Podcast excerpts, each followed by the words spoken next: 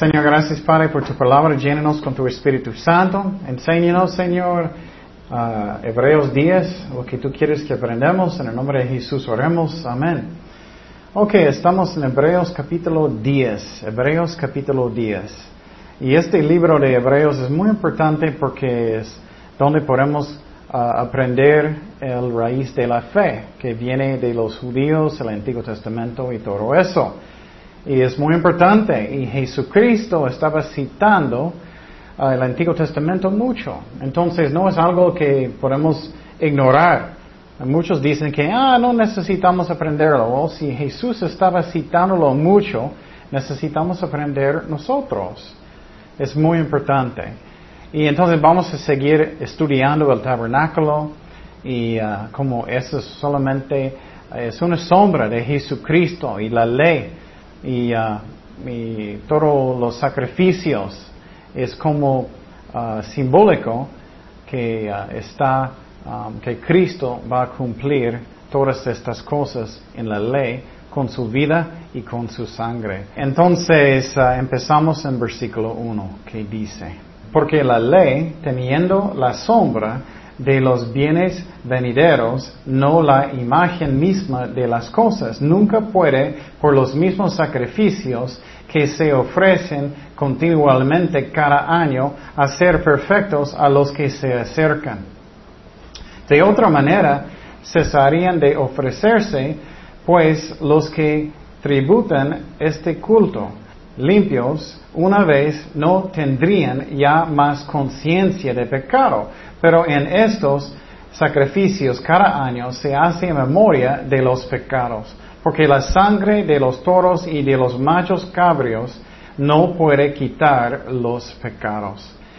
Entonces, Pablo, yo creo que él es el autor, él está haciendo algo que a mí es muy parecido de un abogado. Él está haciendo una, prueba de lógica. Él está diciendo básicamente, si los sacrificios de los animales eran suficientes porque ellos necesitaban seguir haciéndolo cada año, cada día, constantemente. Obviamente la sangre de ellos solamente podían cubrir los pecados, no podían quitar los pecados. Y entonces la ley, el tabernáculo y los sacrificios solamente eran como sombras de lo que es real. Y Jesús es el substancia de eso. Él cumplió la ley con su vida y con su sangre. Y estas cosas, el tabernáculo, la ley y todo eso, son sombras solamente. Son como, uh, como fotos, no es real. Um, y por ejemplo, uh, si vas a mirar la sombra de una persona, vas a levantar sus ojos para mirar a la persona. No vas a estar mirando, oh, mira esta sombra. Y lo mismo cuando uh, miré a mi esposa primera vez. Cuando miré a ella primera vez, eh, si miré a su sombra, no voy a seguir hablando con la sombra, seguir mirándolo, voy a levantar mis ojos para mirar, oh, esta sombra es de quién? Es de mi esposa. Es lo mismo con Jesucristo. Él es lo real. Ya no necesitamos la sombra de la ley. Y entonces, y la prueba que Pablo a mí está diciendo es que ellos necesitaban seguir ofreciendo animales, matándolos, haciendo la ley y todo eso por años y años y años. Y la Biblia enseña que la ley, su propósito, es solamente para mostrarme que necesito a Jesucristo. Necesito a Jesucristo. Es como un maestro. Es como estoy leyendo la ley y voy a leer, oh, no debes mentir. Uh, hice eso demasiado. Ay, necesito perdón de Dios. Uh, estoy codiciando cosas que Dios no quiere. Ese caso, este carro, otras cosas. Oh, soy culpable, necesito a Jesucristo. Entonces la ley solamente me mostró que necesito a Jesucristo. No podía hacerme santo. Igual con el tabernáculo. Cuando ves el tabernáculo que Moisés edificó en el desierto, eso es un modelo del cielo. Y entonces cuando miras el tabernáculo es como una sombra pero lo real es está en el cielo. Entonces tenemos que entender que la ley y el tabernáculo, los sacerdotes y todo eso, solamente sombras de Jesucristo. Otro ejemplo que puedo darte, si estás tomando un medicamento y sigues tomándolo porque tienes una enfermedad, obviamente eso no puede curarte. Necesitas algo que es permanente y Cristo es permanente. Con su sangre, Él quitó mi pecado. Él no solamente cubrió, Él está en el cielo, en el lo real, no aquí en la tierra ah, cuando había el templo y el tabernáculo. Entonces la gente todavía sentían culpables, aunque ellos ofrecieron un sacrificio de un animal, porque ellos sabían en su corazón que eso no podía quitar el pecado, solamente cubrirlo. Seguimos en versículo 5. Por lo cual, entrando en el mundo, dice, sacrificio y ofrenda no quisiste, mas me preparaste cuerpo holocaustos, expiaciones por el pecado no te agradaron. Entonces dije, he aquí que vengo, oh Dios, para hacer tu voluntad, como en el rollo del libro está escrito de mí. Toda la Biblia está escrito hablando de Jesucristo, diciendo primero sacrificio y ofrenda y holocaustos y expiaciones por el pecado no quisiste, ni te agradaron las cuales cosas se ofrecen según la ley. Y diciendo luego, he aquí que vengo, oh Dios, para hacer tu voluntad, quita lo primero para establecer esto último. Entonces, eso está diciendo aquí, primeramente, está hablando de un Salmo 40, versículo 6, que fue escrito más o menos mil años antes que Cristo nació, que el Padre iba a preparar un cuerpo para su Hijo.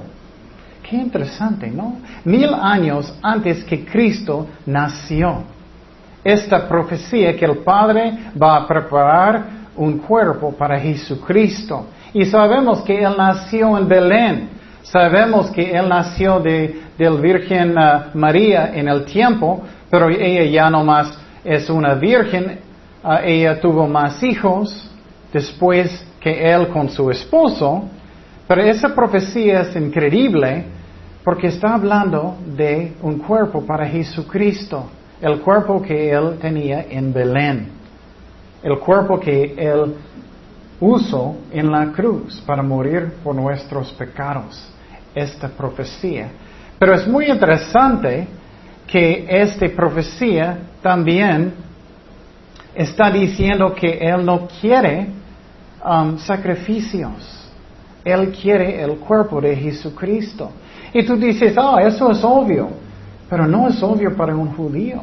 Tienes que pensar que ellos tenían el templo, el tabernáculo. Era algo que ellos estaban haciendo constantemente. Y para ellos era muy difícil de pensar un día, oh, ya no vamos a tener esos sacrificios, ya un día vamos a tener el Mesías. Pero es muy interesante que si estás estudiando los uh, rabbis de los siglos, algunos en el pasado dijeron que iba a haber dos Mesías, uno para sufrir y uno para exaltar.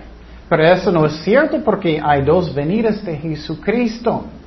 Pero tienes que pensar en la mente de un judío para quitar los sacrificios en estos tiempos es algo muy difícil. Y Pablo está dando una prueba que mira, es normal de pensar que Dios va a dar otro porque tenemos esa profecía. Los sacrificios van a terminar un día. El Mesías van a morir un día, como dicen las escrituras en, Daniel 9 dice que él, ellos van a quitarle su vida. En Isaías 53 habla del Mesías, que Él va a sufrir por nuestros pecados. Entonces ellos debían saber, lógicamente, que Dios no va a hacer sacrificios de los animales para eternidad. Eso no es lógico y no es bíblico. Entonces, todo lo que estamos mirando son símbolos, tipos, sombras de Jesucristo, el tabernáculo, los uh, muebles en el tabernáculo que ya hablamos en uh, los estudios pasados. Entonces, uh, la ley nunca podía hacerme santo ni justo. También nunca podía quitarme de mis pecados. Nunca podía. Entonces, el hombre está separado de Dios por sus pecados. Y cada hombre tiene ese problema, cada persona. Esa es la razón por los sacrificios y uh, los diferentes tipos de sacrificios. Y más o menos había cinco diferentes sacrificios de animales. Y hay muchos detalles en el libro de Levítico. Pero uno era un sacrificio por pecado, que no era a propósito. Y otro era para un pecado que sí era a propósito. Otro sacrificio se llama holocausto. Y eso es consagración a Dios. Y eso era corderos y uh, podía ser palominos. Otro sacrificio número cuatro puede ser ofrenda de cereal. Y eso tomaste con Dios. Y ellos hicieron como un, un chiquito, como pan o algo. ¿Qué más? Otro sacrificio de paz, de comunión. Y eso es algo que estás uno con Dios y vas a sacrificar un cordero y compartirlo con Dios. Dios quiere estar con nosotros. Esa es la razón Él tenía tantos sacrificios. Él sabía que somos separados de Dios por nuestros pecados. Esa es la razón Él hizo tantas cosas. Tenemos que entender cuánto Él me ama. Si fuera yo, Dios, voy a pensar, ah, bueno, ellos son tan malos, no voy a hacer nada. Ya, ya, ya, vete. Pero Dios hizo un sistema de matar animales por mis pecados. Él hizo un sistema del tabernáculo porque Dios quiere estar con su pueblo. Él hizo los sacerdotes porque Él quiere estar con su pueblo.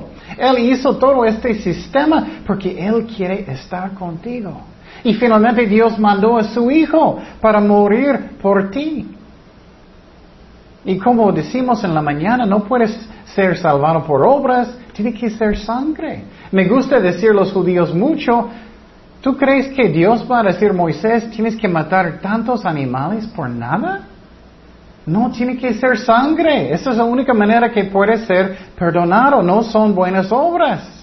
Personas son engañados. Ellos piensan que soy una buena persona. No solamente Dios es bueno. Muchos dicen, tonterías, ah, Dios va a aceptarme. No, Dios va a hacer lo que Él dijo. Dios es fiel, Él no puede mentir. Tienes que aceptar a Cristo y rendir su corazón sinceramente a Dios o no puede ser salvado. Dios es misericordioso, pero también Él es santo. Seguimos en versículo 10, que dice,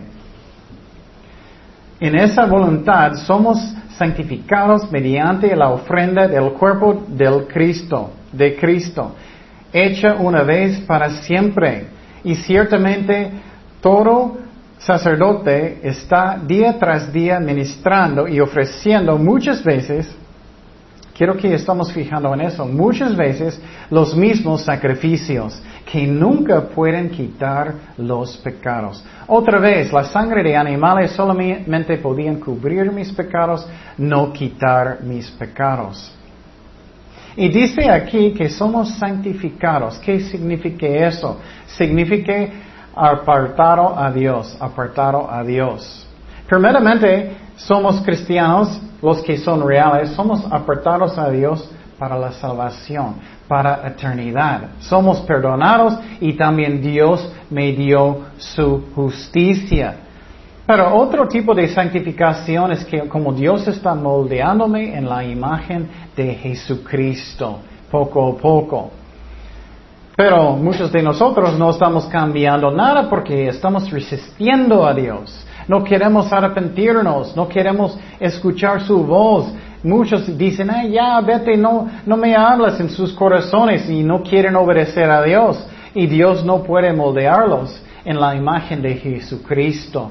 Y muchos dicen, quiero ser como Dios, quiero ser como Dios. Y ellos piensan, necesito actuar más, más con amor, necesito hacerlo. No es así. Es que necesito rendir mi corazón, negar mi carne y el Espíritu Santo necesita fluir a través de mí. Y voy a rendir mi corazón y Él puede fluir. ¿Qué es un ejemplo? Si alguien va a darte daño, tú puedes negar su carne, perdonarlo y decir, Señor, lléname con tu Espíritu Santo y Él puede fluir. Eso es como sirve. No es como voy a actuar muy amable. No es eso. Es que voy a negar mi carne, voy a negar mi enojo, voy a orar, Señor, lléname con tu Espíritu Santo y Él puede fluir a través de mí.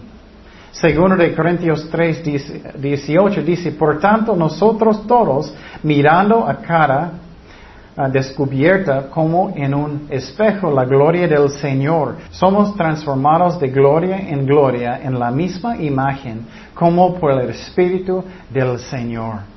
Ustedes saben cómo es. Si estás lleno de enojo, de amargura, es como estás bloqueando el Espíritu Santo. Él no puede fluir.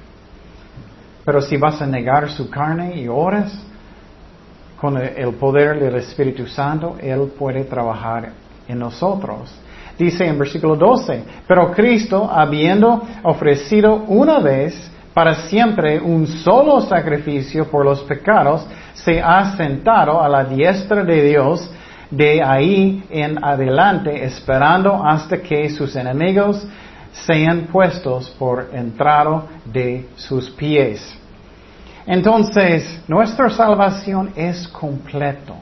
Con un solo sacrificio de Jesucristo en la cruz somos perdonados.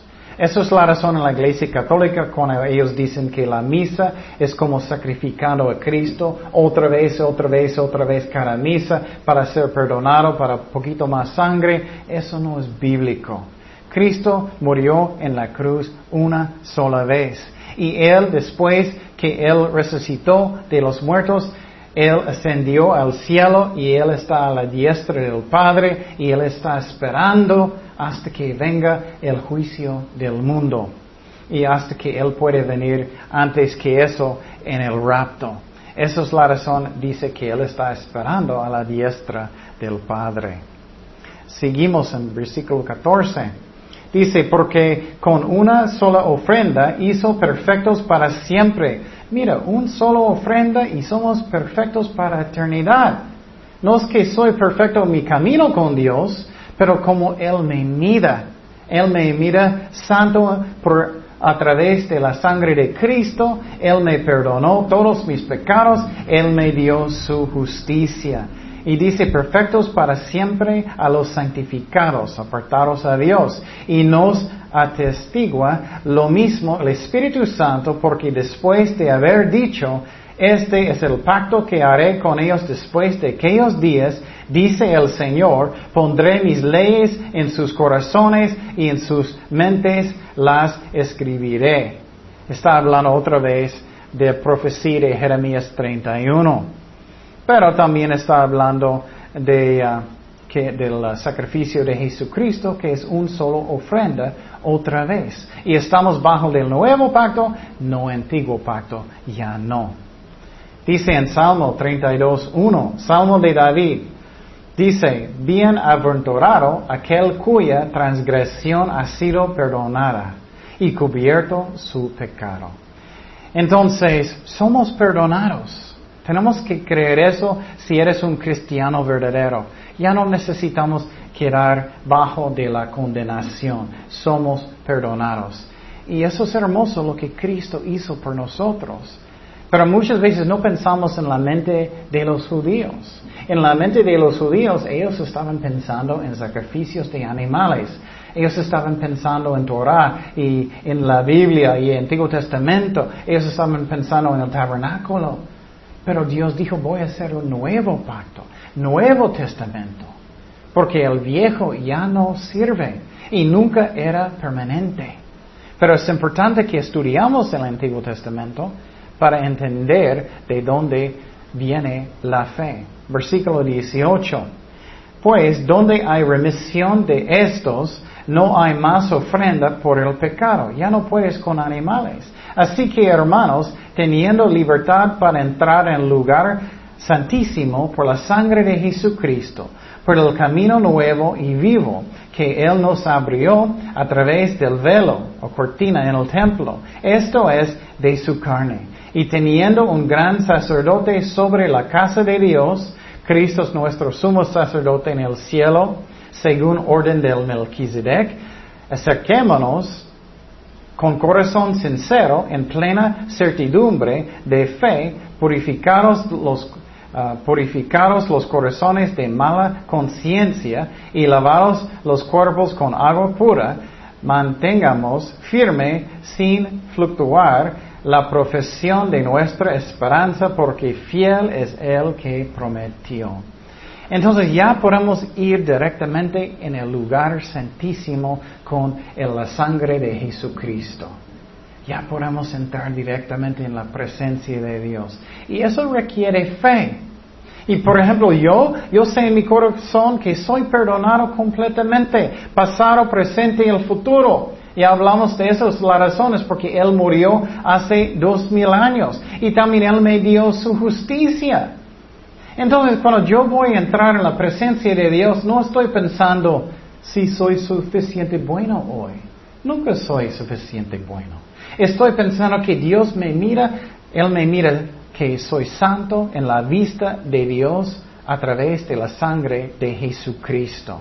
Y yo puedo entrar en el lugar santísimo que antes solamente el sumo sacerdote podía entrar una vez cada año.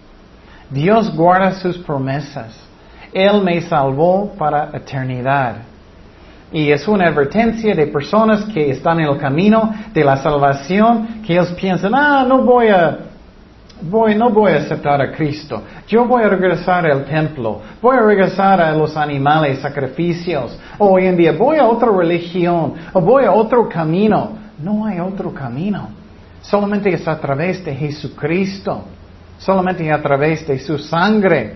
Y hoy en día personas se están poniendo más y más liberales. Ellos dicen, bueno, otros son sinceros. No hay nadie sincero.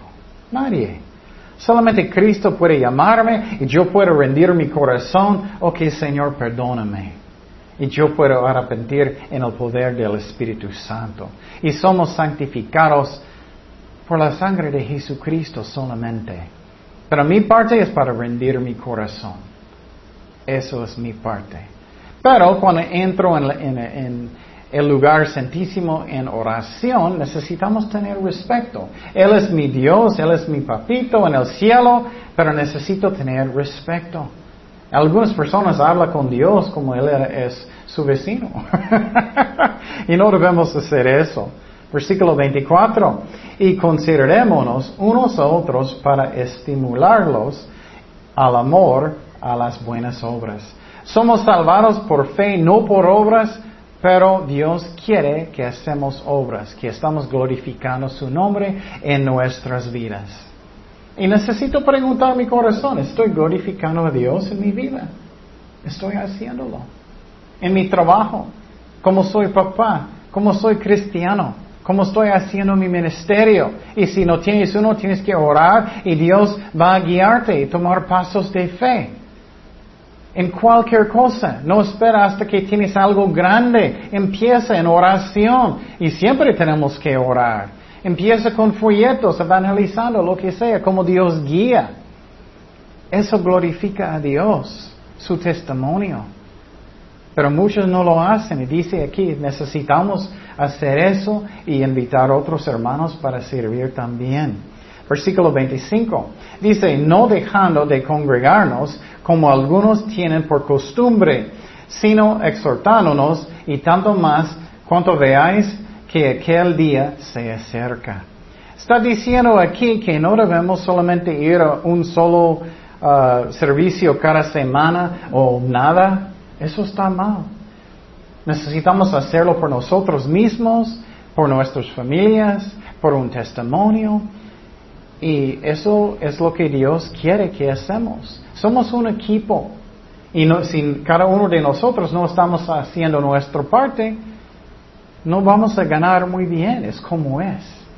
Y uh, puedes pensar en un equipo de fútbol. Creo que muchos no están en las iglesias hoy en día porque mucho fútbol está en el tele ahora. Pero puedes imaginar un equipo de fútbol y, nadie está haciendo su parte. ¿Ellos van a ganar? no van a ganar. Es lo mismo con nosotros. Necesitamos cada uno de nosotros hacer nuestra parte, usar nuestros dones y con eso la iglesia crece y personas son bendecidos. Versículo 26 dice, porque si pecaremos voluntariamente después de haber recibido el conocimiento de la verdad, ya no queda más sacrificio por los pecados. Muchos son confundidos de este versículo. Eso está hablando de alguien que va a rechazar a Cristo por la vida. Ellos van ellos nunca eran salvados, estaban en el camino de la salvación, pero ellos decidieron, no, voy a otro camino, voy a sacrificios de animales otra vez, o voy a otras religiones. Ellos nunca eran salvados. Y obviamente un cristiano um, puede pecar voluntariamente y no deben constantemente. Un cristiano verdadero no puede, la verdad, porque no quiere, porque Cristo vive en su corazón. Pero hay sacrificios en el Antiguo Testamento por pecados que eran voluntariamente hechos. Entonces, sí hay un sacrificio para un pecado que hiciste voluntariamente.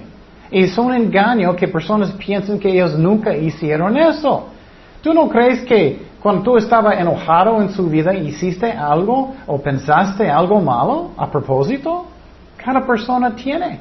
Entonces, este versículo no está hablando de alguien que va a perder su salvación, está hablando de alguien que nunca conocieron a Cristo y ellos decidieron, ya no voy a aceptar, no voy a aceptar a Cristo, no voy a rendir mi corazón sinceramente a Él, no voy a, apreciar la sangre de Jesucristo, entonces voy a otro camino. Mira lo que dice. Ya no más sacrificio por los pecados, porque ellos están buscando otro camino, sino que horrenda expiación de juicio y de hervor de fuego que ha de devorar a los adversarios. El que viola la ley de Moisés por el testimonio de dos o tres testigos muere irremisiblemente. Cuanto mayor castigo pensáis que ah, merecerá el que pisoteare al Hijo de Dios, que tuviere por la sangre del pacto en la cual fue santificado hiciere afrenta al Espíritu de gracia. Eso, para que sepas, es el pecado que no puede perdonar. ¿Qué es el pecado que Dios no puede perdonar? Solamente rechazando el testimonio del Espíritu Santo. ¿Qué es el testimonio del Espíritu Santo? Jesucristo. Entonces alguien que rechaza a Cristo por toda su vida y muera sin Cristo, ya no, ya no hay salvación. No hay. Ellos rechazaron a Cristo, van al infierno tristemente. Dice, pues conocemos al que dijo, mía es la venganza, yo daré el pago, dice el Señor. Y otra vez, el Señor juzgará a su pueblo. Horrenda cosa es caer en manos de Dios vivo. Uf, qué fuerte. Y quiero decir, aunque dice su pueblo, no significa que son creyentes. Dios siempre estaba diciendo, todos los judíos son su pueblo, pero solamente los que realmente son arrepentidos van al cielo. Y hoy en día solamente los que aceptan a Cristo van al cielo, aunque Dios todavía dice que son su pueblo. Él dijo eso para que ellos buscan a Dios y sinceramente arrepentieron. Y Jesús dijo lo mismo a los fariseos. No debes decir que son, ustedes son hijos de Abraham. Porque yo puedo hacer piedras en eso. Entonces, eso es la verdad. La, eh, rechazando a Jesucristo, eso es el pecado imperdonable. Entonces, eso llega al infierno. Y piénsalo, lógicamente, muchas personas sienten tanto miedo. Oh, yo pequé a propósito cristiano, ya perdí mi salvación, no puedo volver. Esas son mentiras. Este versículo no está hablando de eso. Está hablando de personas que nunca eran salvados y también decidieron, ellos estaban posible en el camino a Dios, yendo a la iglesia, pero ellos decidieron, no, nunca voy a rendir mi corazón completamente a Dios. Posible todavía está en la iglesia. O ellos van a otra iglesia, otra religión o lo que sea. Ellos no tienen uh, sacrificio por sus pecados aparte de Jesucristo. Entonces, rechazando solamente a Cristo por toda la vida es como personas van al infierno. Ellos nunca eran, uh, ellos nunca nacieron de nuevo. Y claro, un cristiano real puede caer y volver, pero alguien que no es un cristiano verdadero, ellos no quieren volver, no quieren. Los falsos no quieren. Me gusta mucho un ejemplo que dice un pastor en otro lado.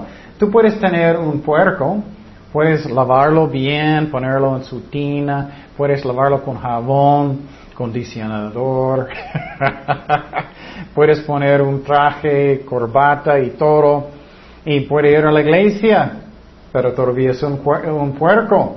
¿Y qué hace un puerco inmediatamente de salir de la iglesia? Quiere estar en el lodo otra vez, porque nunca nació de nuevo. Hay muchos falsos que tienen corbatas y todo en la iglesia, pero no son salvados. Y dice aquí, personas que hacen eso, ellos están haciendo mucho maldad. Es como ellos están pisando a Jesucristo pisando sobre él, directo. Abuso en una forma. Ellos, como ellos están pisando su sangre, diciendo no es nada. Ellos están rechazando el testimonio del Espíritu Santo. Está hablando que personas que no son salvados y que ellos están esperando el juicio, el gran trono blanco. Y Dios va a juzgarlos un día.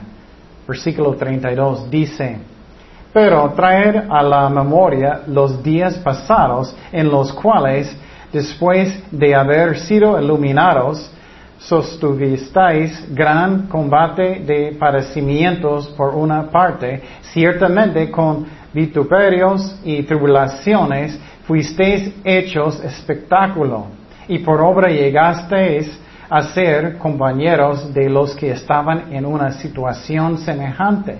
Porque de los presos también os compadecisteis en el despojo de vuestros bienes, sufristeis con gozo, sabiendo que tenéis en vosotros una mejor y perdurable herencia en los cielos. Está diciendo aquí que es normal para un cristiano de sufrir.